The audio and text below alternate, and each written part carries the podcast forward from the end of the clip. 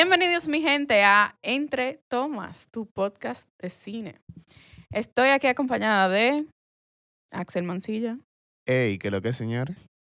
y Víctor Piñeiro. Hello.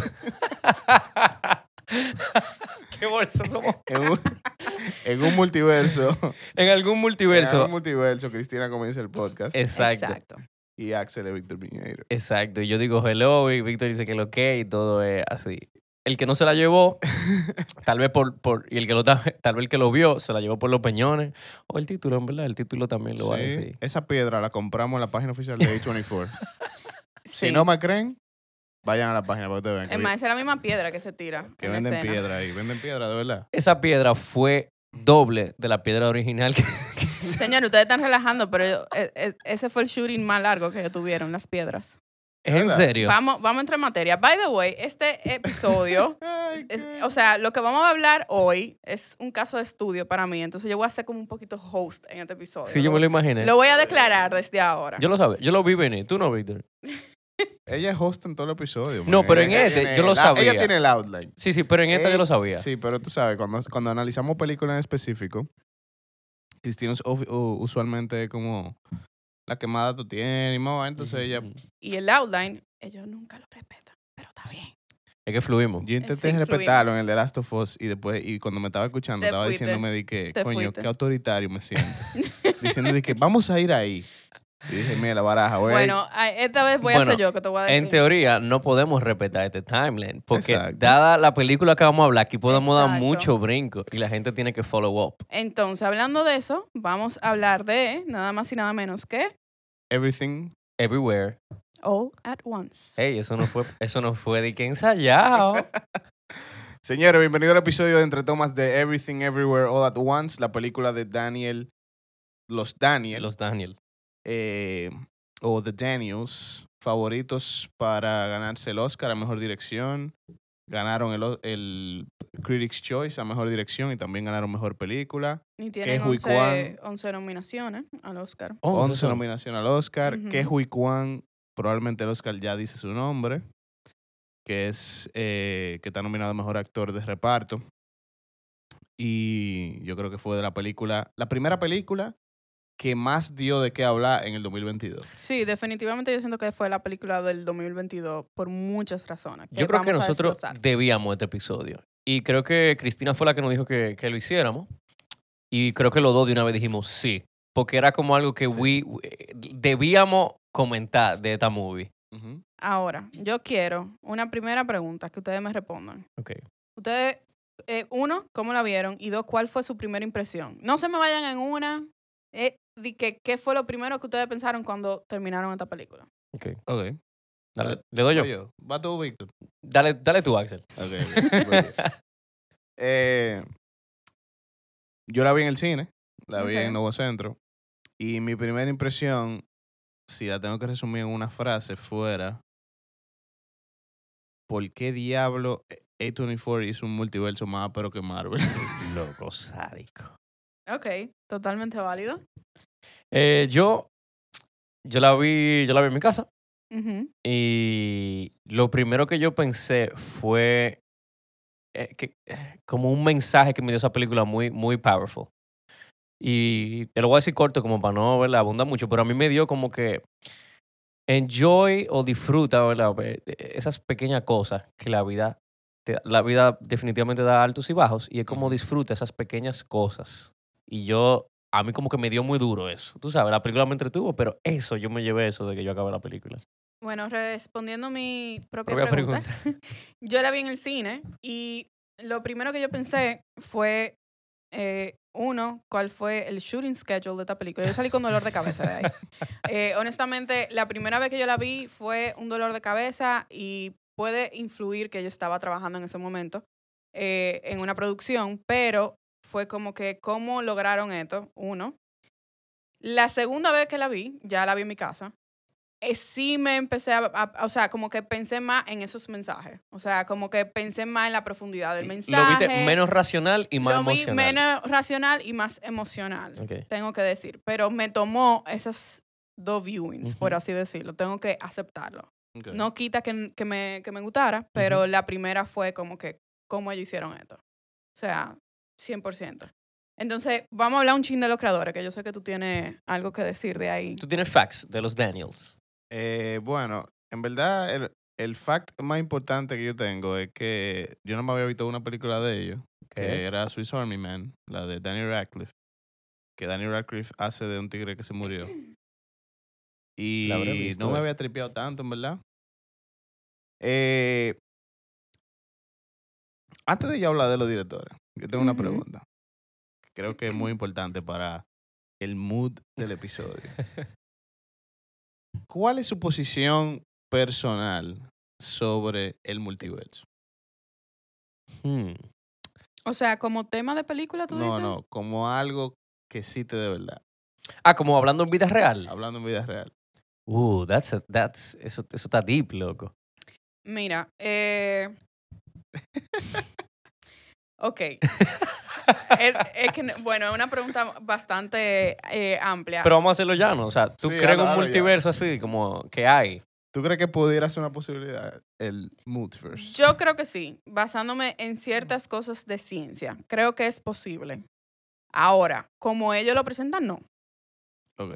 O sea, en, en el sentido de si no vamos a como ellos lo presentan, es vamos a hacer la una en 8000 de la improbabilidad de lo algo más raro y eso te va a abrir el- la puerta a otro universo. No creo que eso funcione No, así, pero que- obviamente. ok, pero que tú estás mezclando cosas. Porque ahora tú estás mezclando si te puede brincar entre los. No, no, no, no. O sea, de, de cómo ellos presentan que este mundo funciona. Ahora, eh, sí hay una parte de mí que yo creo en esas posibilidades. O Yo- sea, 100%. Yo también. Yo creo. Y yo creo que todo además está conectado y todas las decisiones que tú tomas tienen. O sea, tú no has oído. Hay un dicho que dice como que donde una mariposa aletea, Ujú. eh, como que en China lo. No sé cómo es. Alguien que me corrija después por ahí. Pero lo que te quiero decir, yo sí pienso que todo está conectado y todas las decisiones que uno toma, por pequeñas o grandes que sean, Claro, te abre un nuevo camino abro- totalmente. Claro, y yo siento que hay algo dentro del universo, loco, que hay de, de, de- de los universos, que, que tiene que estar conectado, loco. No es casualidad, loco, que es tanta cosa que analizar. No es casualidad que todo se tuviera que dar en este universo que nosotros conocemos para que se diera la vida, por ejemplo. Entonces yo, yo no creo en eso de las casualidades tanto. Ya. ¿Tú? Eh, bueno, yo siempre he sido como este tigre, como que si tiene como, como curiosidades súper locas, como de, por ejemplo, el año pasado yo escuché pila de, de programas de UFOs y vaina. Y son como que, aunque yo no diga que full, ay, yo creo en eso, yo, da- yo daría todo mi cuarto por eso. Es como algo que te, te- te entretiene.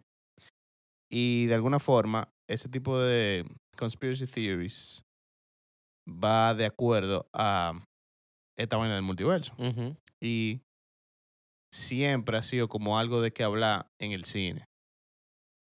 En mi caso personal, por ejemplo, tú puedes tener muchas, muchas razones por las cuales tú creas o no en el multiverso, o tú digas de que, por ejemplo, una de las razones, una de las de la formas en que más se ve reflejado de que, ah, cada vez que yo sueño, yo veo algo diferente de mí, y tú dices, ah, mierda, ese es un multiverso. Ese puede ser Eso es una vaina, claro. Que de hecho así fue que lo hizo Marvel. Y así es que se ha hecho muchas veces eh, como en el cine, que tú dices como que cosas muy mundanas, cosas muy comunes para la, para la población en general, tú dices, ah, mierda, es el de vu, esa vaina es un multiverso. ¿Entiendes? Entonces son vainas que tú dices y que como buscando la explicación a cosas que quizás no tienen explicación en, en- Ajá. en- en la vida real. Entonces, eh, yo creo que es una posibilidad, pero yo creo que lo más interesante es cómo nosotros reaccionamos a eso, ¿entiendes? Ajá. Es cómo nosotros, no- nosotros mismos nos vamos como un loophole de, coño, ¿será verdad? Vamos a estudiarlo, vamos a ver, vamos a tratar de encontrar la explicación a vaina que no tiene explicación. Y a eso vamos entonces con el cine, que es como eh, la, la- una de las de los ejemplos más grandes de la imaginación del ser humano. Loco, decir. claro. Y todas las veces que el multiverso se ha tratado, vamos a decir, en el cine, eh, ha sido con algo súper común, vamos a decir, que mucha gente puede decir, identificarse y, y- y hasta preguntarse de qué mierda, ¿será verdad? Y yo creo que una de las partes más importantes, volviendo a Everything Everywhere All at Once, que me sorprendió de la película fue que no era así esta vez. No era como el típico. No era el típico multiverse story. No era el típico, ah, coño, esta vaina cogió de aquí. Ajá. ¿Entiendes? Cada vez que yo estaba viendo la película, decía, mierda, ¿cómo estos tigres pensaron en hacer esta vaina? Y, y creo que eso se conecta con la pregunta que hizo Chris de mi primera impresión con la película, que fue como, ¿cómo así? O sea, aunque a mí no me, te- me tuviera de que tripeando pila lo que estaba pasando, era tan loco que yo decía, ¿cómo estos tigres llegaron a, a que esto era lo que ellos querían ver? ¿Entiendes? Que como director tú siempre estás pensando, ah, sí, full, esto es lo, esto es lo próximo que va a salir en la escena.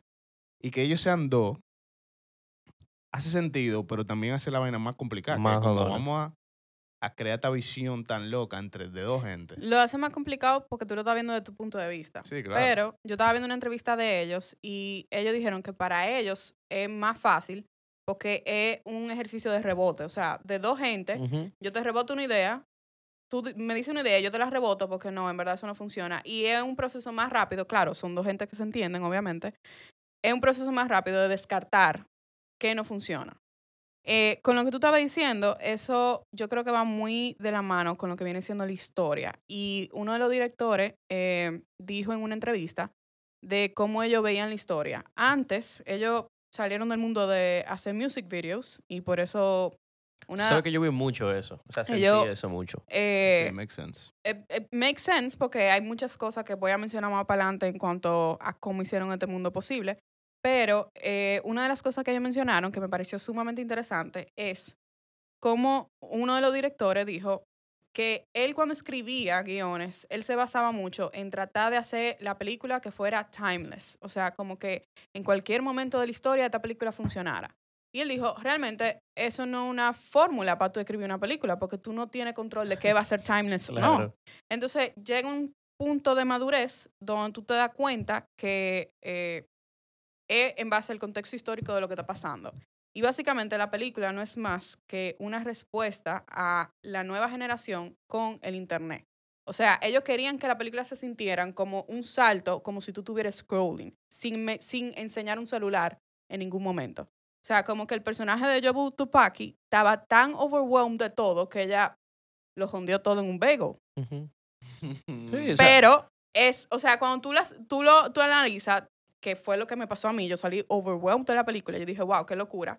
Pero así uno se, se siente un poquito en el día a día con tanta información, no nada más por las redes de un celular, sino de manera general.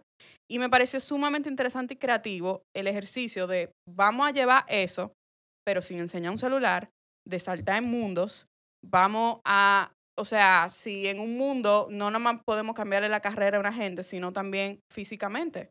claro. Eh, la fa- o sea, me, me pareció sumamente interesante que lo hicieran de un punto de vista de una familia de, de inmigrantes que vienen de China y tú jugar con eso. Ay, ella en vez de decir ratatouille dijo Raka- Rakakuni. Rakakuni. Bueno, es una posibilidad, vamos a saltar a ese, a ese multiverse. ¿Tú me entiendes? Tú o sea, sabes como que- que me encantó eso.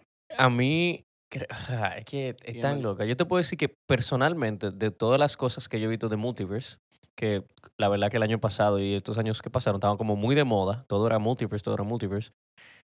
Yo siento que ellos sí fueron lo que lo hicieron más heavy. Yo siento que ellos, el, el- la forma de ellos visualizar estos multiversos Ujú. y de cómo todo además creo que fue el primero que vi que era donde todo estaba pasando al mismo tiempo y como todas estas conexiones fueron, e- o por lo menos así lo vi que fueron ellos. Creo que la forma más heavy que yo vi los multiversos fue como ellos nos lo presentaron. Y como mismo Víctor dijo, más heavy que lo mismo de, de- de Marvel y toda esta cosa. Me pareció que lo explotaron como al máximo ese, eso del multiverse, que después entraremos en más detalle porque hubieron cosas que para mí personalmente se pasaron un poco y otras que fue como que te lo voy a dejar nada más porque siento que me está apoyando la parte eh, cómica de la historia en general.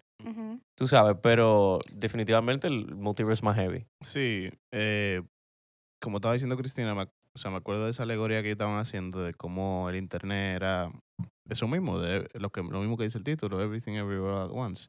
Y de, y de también cómo tu experiencia viendo la película puede parecerse a la experiencia de una gente, imagínate una gente que nunca en su vida ha visto el internet y de repente tú lo dropeas en TikTok. Es como, what? Overwhelmed. What the fuck? O sea, tú puedes pasar de un video que te están explicando cómo funciona el radiador de un carro y después otro video de De tres Cristina bailando. bailando y, después otro video de un resumen de la nueva Hogwarts Legacy. Exacto. Entonces, eh, es súper loco.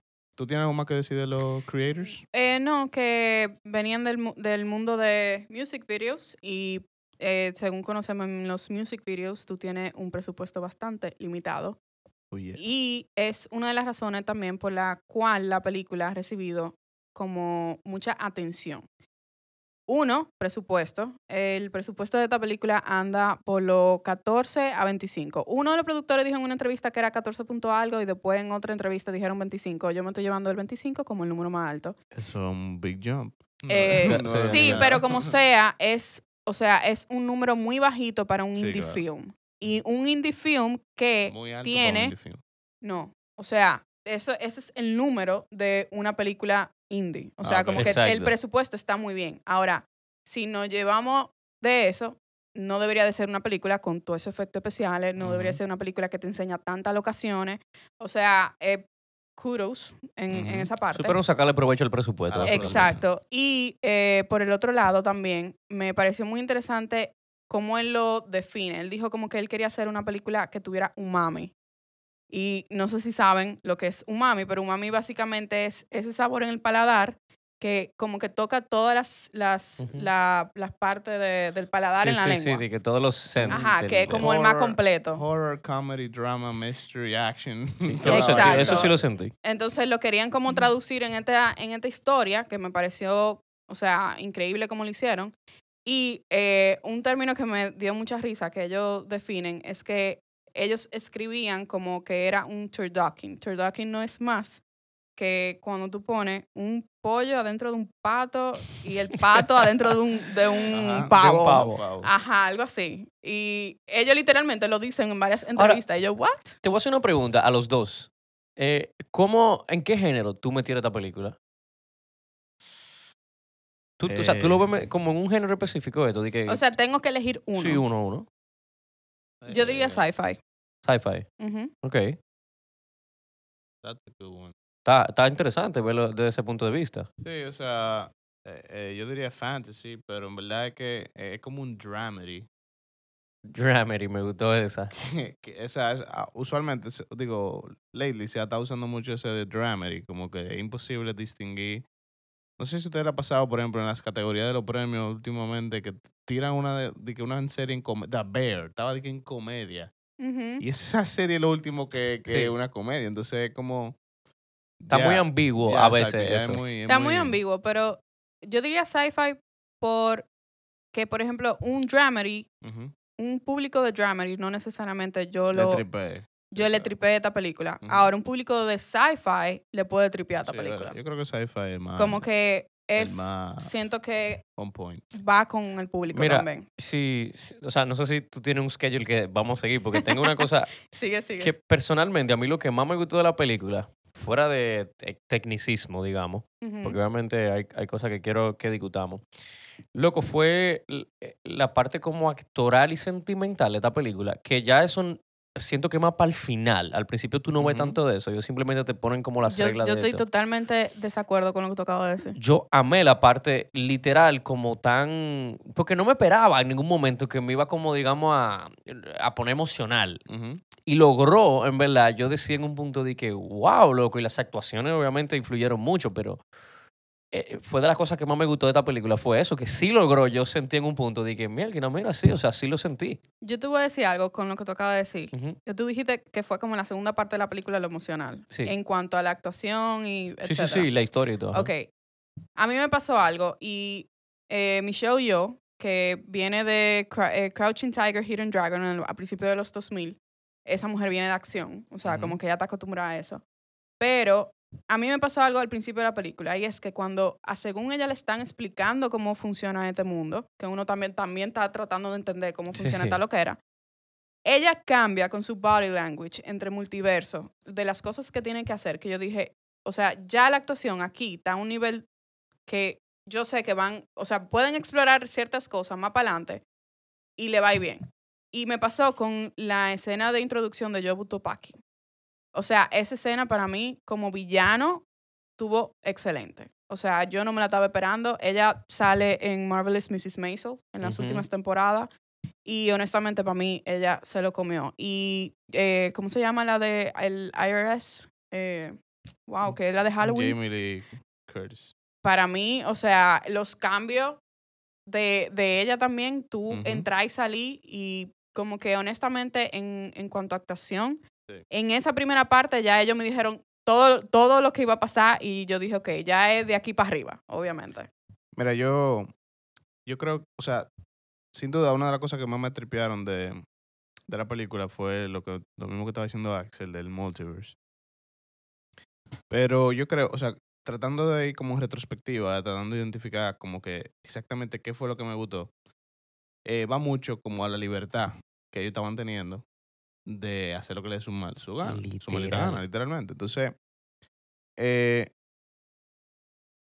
y creo que influye mucho en que ellos hayan hecho, o sea, que el multiverse le haya quedado mejor. El hecho de que ellos no estaban atados a nada, Ujú. ¿entiendes? Era como, vamos a hacer lo que se me pegue la gana, ¿entiendes? O sea, lo que sea que yo quiera. Desde, lo, desde ser una piñata Y- hasta ser un peñón. Y desde, desde ser una escena de cinco minutos hasta un frame, ¿entiendes? Que son vainas que simplemente te abren la mente y que te presentan a los actores en situaciones completamente diferentes. Ese cambio de, de situaciones, ese cambio de sets, ese cambio de personaje, literalmente, o sea, cambia el personaje, pero está el mismo actor Ajá. Es una vaina que te mantenía como super engaged, ¿entiendes? Tú decías como, mierda, ¿qué otra vaina? Y tus tigres van a venir. Y incluso viendo una, una escena de acción, tú decías como, mierda, ¿qué otra vaina me pueden venir? ¿Entiendes? La escena de la piedra es una de las vainas más, como que tú nunca te vas a esperar que ellos van a saltar para allá, ¿entiendes? Y... Pero sin embargo, en esa originalidad y en esa vaina de que, ah, mierda, yo, yo voy a hacer lo que me dé mi gana, y en esa como libertad de... de, We Can no Do It. estoy atado- no Exacto. estoy de que vamos a darle. Yo sí sentía que la, la, la película estaba haciendo como un checklist. Sí, que era, que esto, esto. Comenzamos la historia de, lo, de, de la familia inmigrante que está en Estados Típica, Unidos exacto. pasando lucha. Entonces después la historia de amor de la hija con la con la Con la novia. con la novia que no que no como que no, no se encuentran, pero entonces también la relación que tienen la hija con su con sus dos papás, que entonces ahí te meten la, la relación del papá y la mamá que se van a divorciar. Es como un conjunto de relaciones de amor que te tiran todo el drama de la película, ¿tú entiendes? Y que son diferentes tipos de amor también. Entonces, eso en conjunto con la historia del inmigrante, más entonces también la tipa, cuando ya nos metemos un poquito más en la película, que ella dejó su pasión por Sí, estar por con este con él. tigre. Loco, sí, sí, todo. Entonces es como que tú dices, ah, mierda, pero en verdad, en verdad, incluso después de tú hacer lo que te dé tu gana y ponerme gente con dedo de hot dog, tú me diste una historia que es full, eh, como Im- para yo sentirme identificado. sí, sí, sí, porque Es- eso, toca las emociones, que fue lo que, que no me estaba esperando al principio. Sin darme cuenta, ellos te fueron entrando eso en la cabeza. Y es a donde lack la mayoría de las películas que Bregan tratan este, este universo, que tratan este tema, que es, ah, esto es tan improbable, esto es tan improbable y es algo que está tan loco y lejos de nuestra imaginación, que yo ni siquiera voy a intentar darte, ponerte un humano en esta situación, sino que yo te voy a poner a alguien que tiene superpoderes, Exacto. alguien que tiene una super tecnología. Sí, sí, algo específico. Tiene que tener algo. No, no es una persona normal, lo que tú quieres Era decir. literalmente quien sea. La situación más improbable, ala, ya tú puedes viajar en el, en el, en el multiverso. Entonces, como esa, esa cercanía a la audiencia de, esa vaina, era, yo creo que fue como el switch que hizo a todo el mundazo que viera la película, al final decir, mierda, qué película más dura. Hablando de, de ese momento de empatía que tú mencionaste, algo que me pareció sumamente interesante es que el guion ellos lo escribieron primero con Jackie Chan en mente, no con Michelle Yeoh. Y Ah, o sea, espérate, espérate, espérate. como protagonista. Ah, ok, no, porque yo me estaba era imaginando al masculino. revés. Ok, era masculino. Y realmente él estaba explorando esa, porque obviamente viene de, de una familia inmigrante, esa relación de padre-hijo. Al final deciden, por muchas cosas en cuanto a la historia, lo deciden cambiar a una madre con la hija. Y ahí tú ves cómo la relación, como sea, tiene empatía. O sea, en la manera que la presentaron fue tan real y, Ujú. y- y, eh, vi muchas entrevistas donde mencionaron eso de eh, cuando eh, son personas que no hablan 100% el inglés y que se, se confunden cuando están hablando, que hay tanta empatía en todas las otros, o sea, en todas las otras situaciones que ese cambio, por lo menos a mí, me pareció que funcionó, como sea. Y yo puedo sentir que todavía él está hablando de su relación intrafamiliar, ¿me entiendes? Me, y me gustó, Independientemente del decisión, género. me gustó la decisión, en verdad, de Y me encantó la decisión. O sea, Michelle Yeoh para mí fue excelente. Ni siquiera imagino un hombre. O sea, ahora que me dijiste Jackie Chan, no me... O sea, yo pensé que era para la pareja, no para el protagonista. No, no, para el ¿Para qué protagonista. Hui Kwan? Ujú. Eh, no, pero si yo leí eso, que, que ni siquiera me, me imagino la película. en Yo tampoco, en ese, en ese setting. Cambia mucho. Eh, yo le tengo una pregunta, que tú hablaste de lo, de los diferentes mundos. Ajá. ¿Cuál fue el más improbable que más le gustó? El más improbable. Ajá. Pero Eh, a qué- mencionaron el de la piñata, mencionaron el de Ah, la tú piedra, dices como de lo, que, el de, lo- de lo que de no... todo lo que vimos. Que eso es lo más ridículo. tú dices. Ajá, lo más ridículo. Que le gustó que, lo, que, que lo mostraran. Yo tengo uno. Dilo. Porque lo hicieron en, creo que fue en Spider-Man, el del muñequito. Ajá. A mí me gustó porque yo dije, diale, se atrevieron ahí allá. Y fue la parte como que cuando lo hicieron en dibujo, como En dibujo. en- ajá, como en Con dibujo animado, crayola. con crayola. Ajá. Ajá. Dije, diadre, se atrevieron ahí allá. ¿Te entiendes? Eso me, me pareció loco. Eh, I'm gonna have to go Con la piedra. So- somos dos, somos dos. La Es que de verdad, loco. esa fue de la escena más dura, lo que yo Se creo. tuvo lo que hizo. Yo- Si tú tienes que resumir el 2022, yo creo que esa escena tiene que ir a obligado. No, y, y tú sabes por qué me encanta. Porque Yo creo que yo nunca en mi vida había visto una vaina así. el director eh, habló de cómo entre todo este caos, o sea, ellos necesitaban como que silencio en algún momento. Y dijeron, tenemos que hacer un multiverso donde haya total silencio. Y señores, eh, ahora yo quiero hablar un poquito de cómo ellos lograron todo esto. Ey, que quiero, quiero, te iba a decir eso mismo. Termina tu idea porque quiero entrar para algo que te iba a decir. eso. Eh, ellos tuvieron un calendario de rodaje, por así decirlo, de 39 días. Ok. 39 días es súper bien, pero para este mundo de lo que era, es muy poco. Y en esos 39 días no están las piedras. Ellos lo dejaron eso por el final y las piedras se tomaron cuatro días más. El Porque las, las piedras, de que había un heat wave en el momento y el caso es que lo tuvieron que suspender y la piedra fue lo que más Ah, duraron era en on filmar location. on location. El. Fue lo que duraron más en filmar Ellos las se complicaron piedras. eso porque quisieron, un green loco. Green screen, loco, y ya. Entonces, eh, antes de pasar a cómo ellos lograron esto, ¿tú tienes algún comentario? Sí, yo tengo algo más que decir sobre el multiverse. Sí, dale. Eh, algo que me... O sea, en el multiverso algo súper común es que tú te encuentras contigo mismo. Ajá. ¿Entiendes? O sea, y la película trata sobre cómo tú conectas contigo mismo de otro universo y, y casi nunca se habla de la posibilidad de que simplemente sea otra gente. ¿Entiendes? Eh, eh, o sea, en esa misma situación en la que tú estás, sea otra gente. Y la película usa mucho eso simplemente como para aprovechar a los actores y como para aprovechar su premisa de, ah, no, yo estoy conectando con la misma probabilidad de quién yo hubiese sido.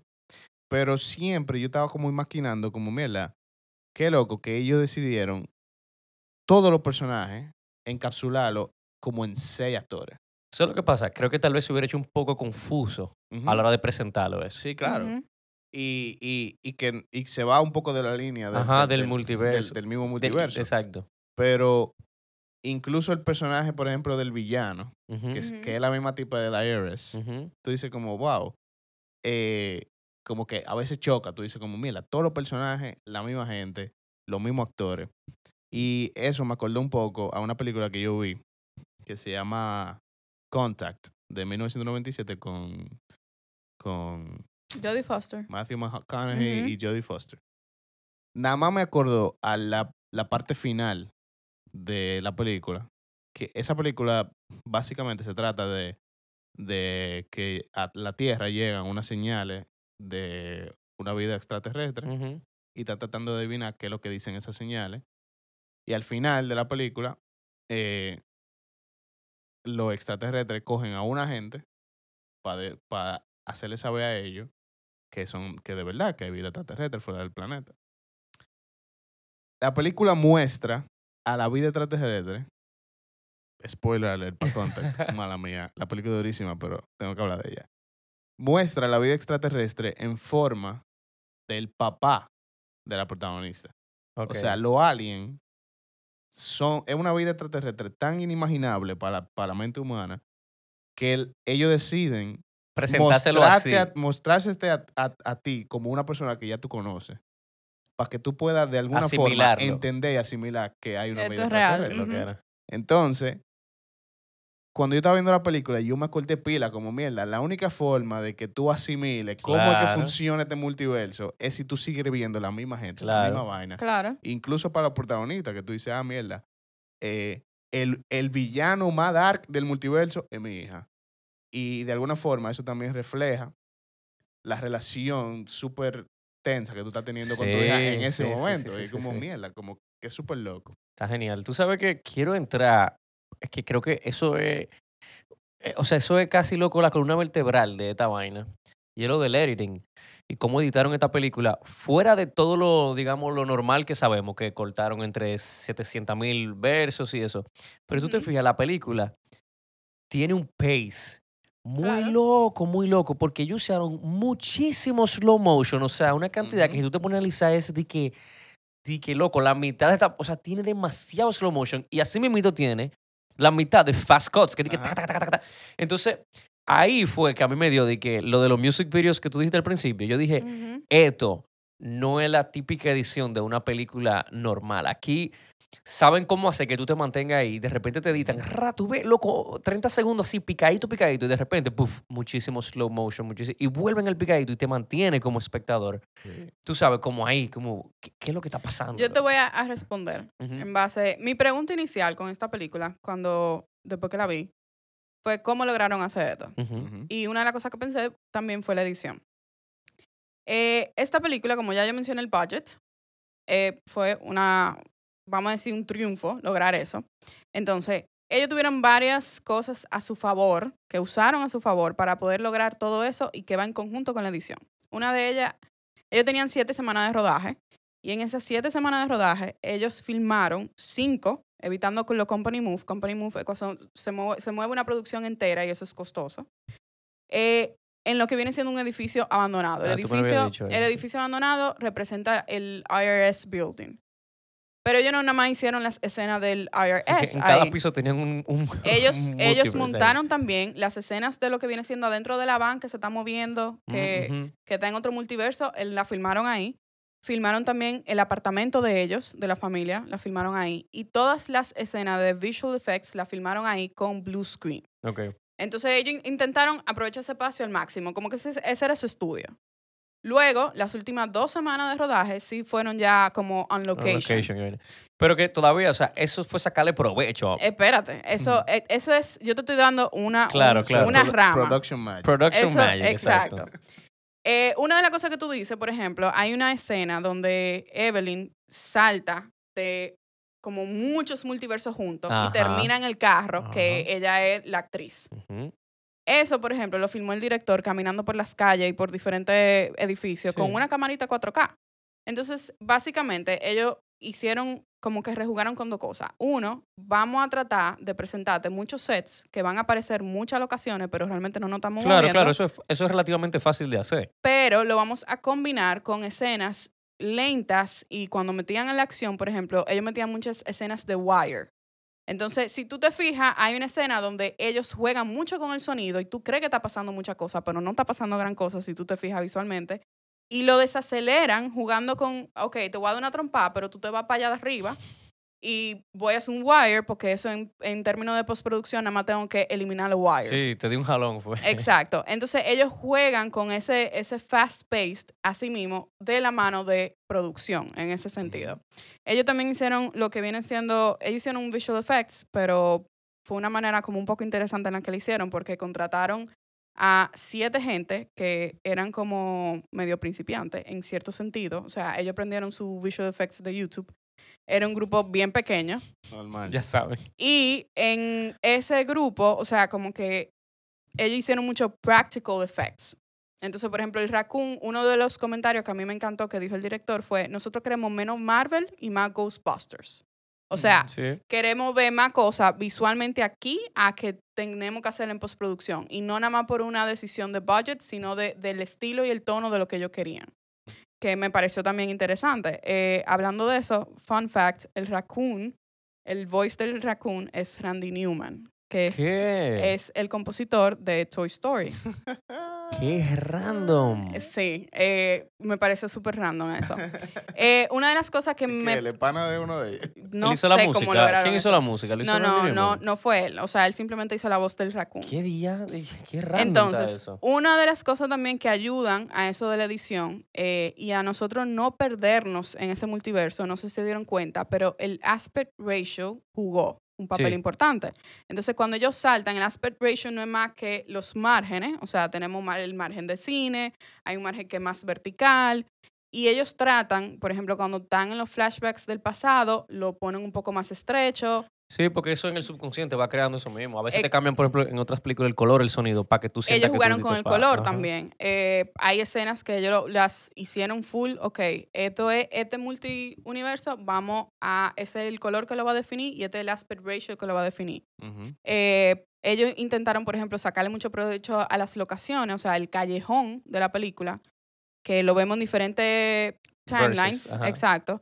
Ellos filmaron diferentes cosas ahí, pero todo es el mismo callejón que eh, creo que, si no mal recuerdo, era en Los Ángeles.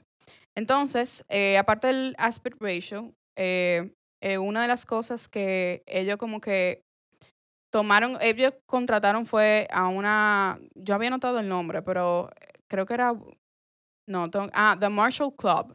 Fueron los que hicieron cosas de acción. O sea, ellos querían hacer la acción que fuera, sí, vamos a hacerla, que esto es increíble, pero al mismo tiempo queremos divertirnos con la acción porque tiene un toque de comedia. Entonces ellos contrataron a unos YouTubers que se llama The Marshall Club. Por eso fue que le salió tan barato todo, porque el- entre youtuber y youtuber fue que armaron. Y mira que Imagínate. estaba más heavy que el día entre la escena de pelea para mí. Sí, Tan- ah, para mí la tiene- supieron, la supieron utilizar. Pero es verdad que tiene mucho como de comedia y de, y de como absurdo. ¿Entiendes? Como de que ah, vamos Tú y yo te que- jalo la nariz. Ajá, yo te iba, yo iba como a criticar la parte, como ese tipo de cosas tan loca.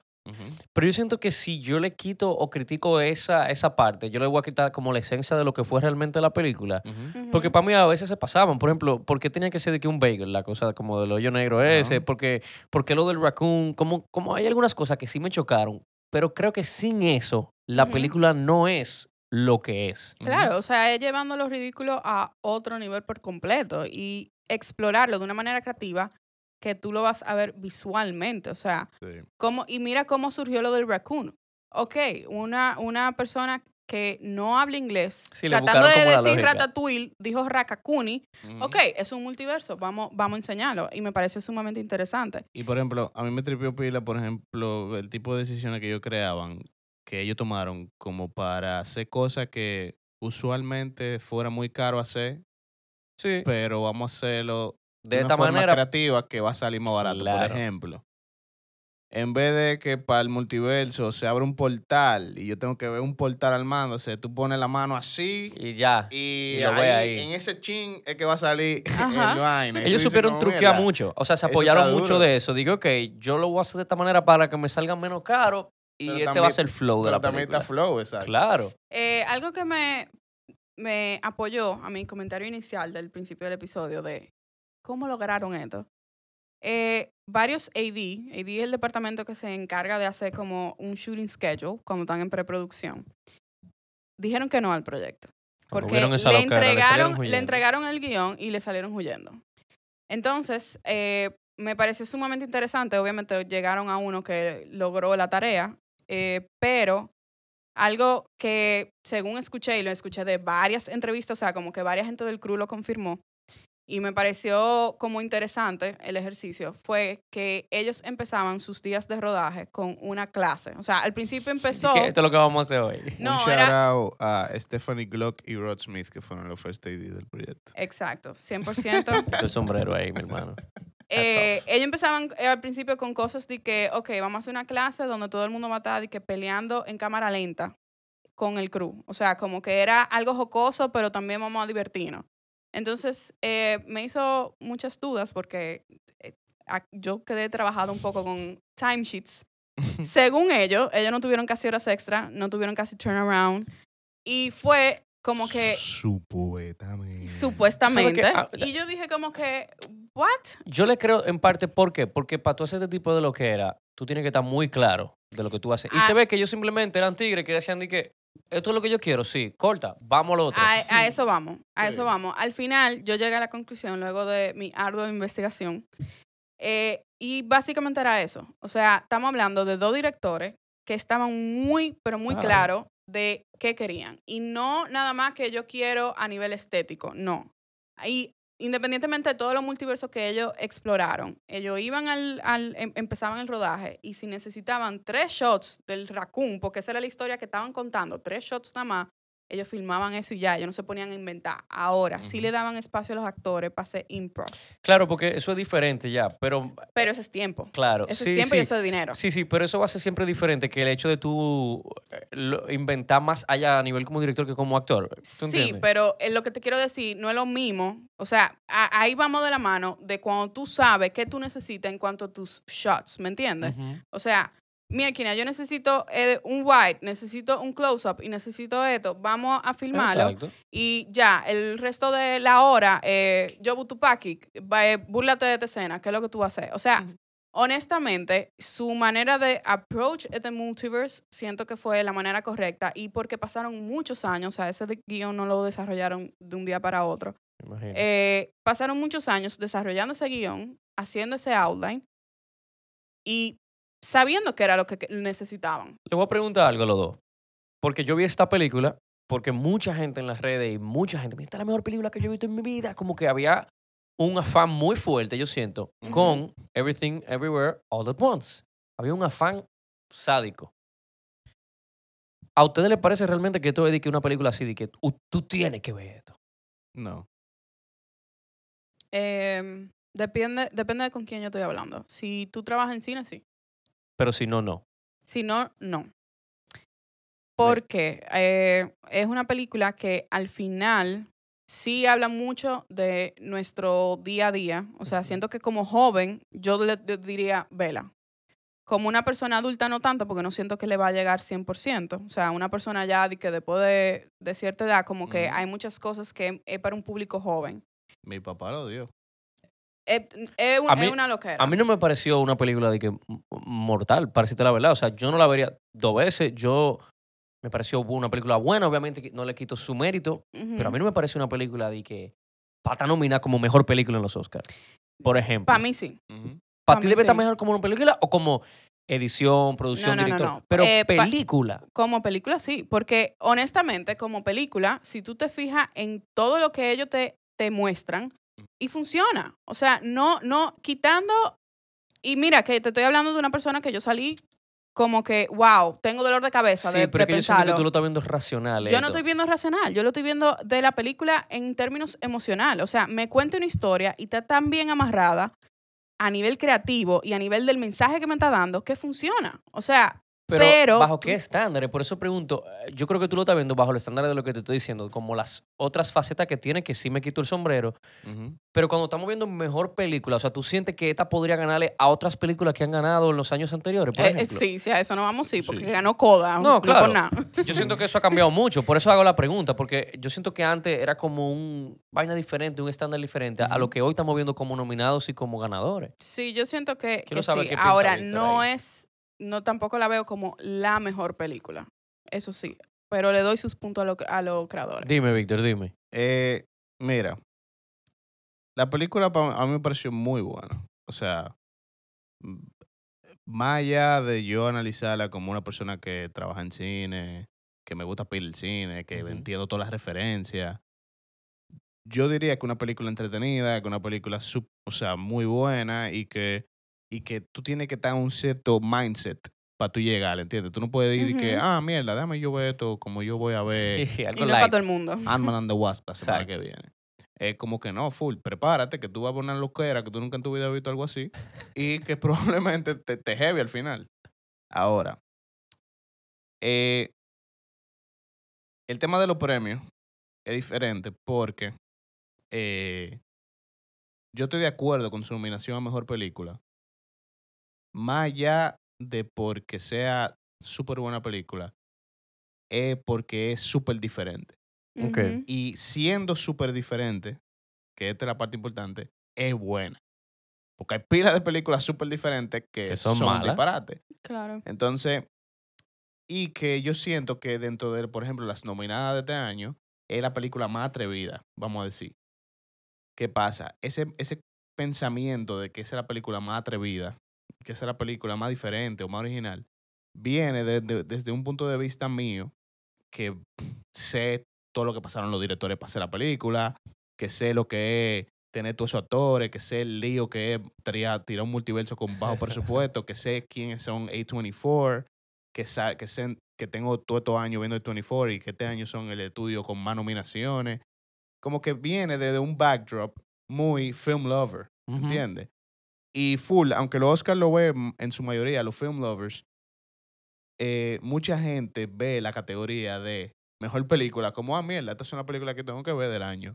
Y si tú vas así, como que tú puedes ver The Fablemans y después tirarte Everything Everywhere All at Once. No. Tú vas a decir, Everything Everywhere All at Once no sirve, loco. The Fablemans está, es Claro, bajo el estándar que tú lo estarías Claro. tú, tú comparando. estás como, como tú tratarías, qué sé yo, cualquier Hey, Apple and Oranges, Apple and. Oranges ahí. Y, y no es así. O sea, si tú vas a ver Everything Everywhere All at Once, tú tienes que prepararte como no es el caso con otras nominadas a Mejor Película. Si estoy de acuerdo, no se las recomendaría a todo el mundo. Le dije a mi papá, no la vea, no te va a gustar. Yo no la viera para nada. y la vio padres. porque estaba de que voy a ver toda la nominada a Mejor Película y la odió. Y así creo que le va a pasar a pila de gente, sobre todo, como estaba diciendo Chris, porque es una película que como su nombre, hermano, yo tengo 27 años y en mi generación de 27 años, que todavía soy joven, hay pila de gente que, di que está negado a bajar TikTok. Yo estoy negada a bajar TikTok. ¿Verdad? Yo no lo tengo. Entonces, en, ese, en, esa, en ese mismo pensamiento, tiene baja TikTok. Y que probablemente si tú te ves expuesto a TikTok, tú dices, mierda, ¿qué tan maldita vaina tan loca? Así mismo, tú puedes ver una persona de 50, 60, como puede que no, que vaya a ver la película como una película más y diga, mierda, what the fuck?" Demasiado ¿qué es ruido, no Too tiene much. sentido. ¿Tú sabes por qué yo sentido. creo que está nominada? Porque chequea tanto otras boxes, o sea, otras Ah, tantas no, categorías claro. que tú tienes que nominarla como mejor. ¿Por qué? Porque está nominada como mejor edición, mejor director, mejor tantas cosas que di que loco, no la puedo poner como mejor película. Y que también no, no podemos hacernos ajenos a que la academia y todos los premios usualmente buscan, o sea, aparte de que la película tuvo su pila de voz, no hubo casi que hacerle campaña, todo el mundo sabía que era, como que todo el mundo estaba hablando diciendo que era la mejor de la mejor película del año. Es una película que trata sobre inmigrantes, es una película que tiene eh, gente que forma parte de la comunidad, es una película que está hecha por dos directores que son jóvenes, que son tigres que sí.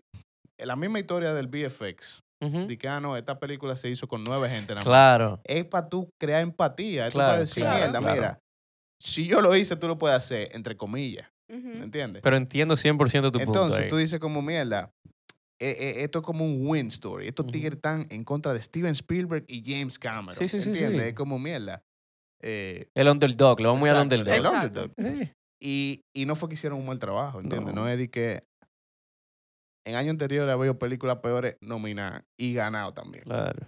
Ahora, algo, algo que tú dijiste con lo del público, que me pareció increíble cuando yo lo leí. Su éxito a nivel de eh, word of mouth, por así decirlo. Ellos se basaron en un modelo de vamos a lanzar esta película en par de cines. Ellos no la lanzaron a nivel mundial de que Sí, en- sí, sí, en de que masivamente. ¿Qué pasa? Estaban, fue post pandemia que esto pasó y ellos no se estaban esperando esto. Y le fue bien eso, es par de cines. Y dijeron, ok, pues vamos a abrirla en más cines. Es una de las películas que después de Top Gun llevó gente al cine y ellos, hasta ahora, el so- al sol del día de hoy, ellos no saben por qué. Porque al Claro final no, es una que ellos no película que eso. el público, el público es indie, dígase Ujú. joven, que ve ese tipo de película y sin embargo el que va al cine, sobre todo a los cines grandes en Estados Unidos, que es donde se sacan estos, estos números, realmente son adultos. Entonces, como que la película no cabía en ningún, vamos a decir, definición de, de, de cuál es el modelo de business. Porque se ve Y que ellos hicieron estalló. una película por amor a hacerla, no di que pensando en taquilla o, o tú no sabes cómo te va a ir. Yo te aseguro Bueno. que ellos mismos no se esperaban, loco, eh, todas estas nominaciones. Cuando ellos No. realmente la hicieron, ni que fuera como el boom que fue. Fue de que vamos a hacer nuestra película porque sabemos y entendemos entre nosotros Sí. dos que va a estar heavy. Sin Claro. embargo, fue post pandemia y yo siento que el mensaje en sí de la película terminó, o sea, mucha gente tuvo mucha empatía y fue como que, tú sabes que ve a ver esta película al cine. Y por ahí se descarriló todo. Sí, y que, o sea, lo mismo que decía, A24 nunca ha sido Exacto. estudio de De blockbuster. Es un estudio que tira sus películas, se vende para la gente que le gustan. Y esta probablemente, no sé, no he visto los números, pero probablemente la película que más se ha vendido de A24. Que mata que más gente ha Hay que checar cuáles pero muy probable, en verdad. Sí, porque esta película fue un super boom. Ey, buen episodio. Y ahora Me hay un gustaría saber. reestreno. Ahora hay un reestreno, señores. Es un si no la han reestreno de la visto, película, sí. ¿Cuál como, cine? Como tuvo nominada al Oscar, está en. Nuevo Centro de nuevo, así que si no la han visto, pueden ir a Ya verla. saben, si la quieren al ver en el cine. cine. Y si se atreven a verla de nuevo también. sí, también. Eh, creo que me gustaría saber de verdad las opiniones de la, de la gente, porque como te dije, vi mucha gente diciendo que le encantó y Sí. mucha gente también que lo odió. Sí. Sí, Me gustaría ahí como- está Bien, bien bipolar. controversial. Sí, bien controversial esta película. Déjanos ahí abajo en los comentarios si te tripió Everything Everywhere All All at once. El diablo. Everything Everywhere All at Once. Y, y nada, señores, que ustedes están viendo que pueden recomendar. Eh, yo voy a recomendar un documental que vi en Disney Plus sobre el que encontró el Titanic. Es como la historia de él. Y hay unos facts del Titanic que la van a reestrenar también. Eh, muy interesante, así que la recomiendo. No me acuerdo cómo se llama, pero yo sé que él se llama Ballard, entonces es como la historia de él, básicamente. Yo vi Navalny, loco. Duro. Me encantó. Navalny fue un documental que recomendó Víctor, está muy cool. Y yo ahora mismo estoy viendo eh, eh, reality malo, señores. Estoy viendo un reality coreano malísimo, pero me Vamos a entretiene. perdonar lo que está actuando en Sí, Blancanieves. estoy trabajando y, y llego, entonces como que no, cuando yo voy a ver una película me gusta como concentrarme. A mí me pelea mucha gente cuando está conmigo porque si la estoy viendo en mi casa, ya sea, a mí no me gusta comer mientras yo veo una película que me interesa. Si es cocalega o algo que no tenga que mirar para abajo heavy, pero no me gusta como comer en general viendo eso. Así que no se lleven de mis recomendaciones de hoy. Víctor. Eh, yo vi este fin de semana Tar, Oh, la película de Kate Blanchett, dirigida Eh, por Todd Field. Muy buena actuación. Yo la tengo que ver esa. Peliculón. Muy buena actuación. Eh, hablando de mejores películas Exacto. nominadas. Tar, increíble. Hay que verla. Es súper buena y probablemente Kate Blanchett es la favorita a ganar, pero la vi me trepió pila. Ah, y vi el documental que recomendaste, el de los volcanes. Ah, Fire of Love. Ah, pues Increíble. Cada uno vio uno, cada vio Increíble. uno. Ese durísimo, Fire of Love. Creo que fue buen episodio, así que como dice Víctor, y en tal vez en este verso lo digo yo, nos vemos. No, dile que denle subscribe, Ellos saben. denle like, ellos saben que suscríbanse, que comenten allá abajo qué tal les pareció Everything Everywhere All at Once. Y nos escuchamos. En la próxima. Peace out.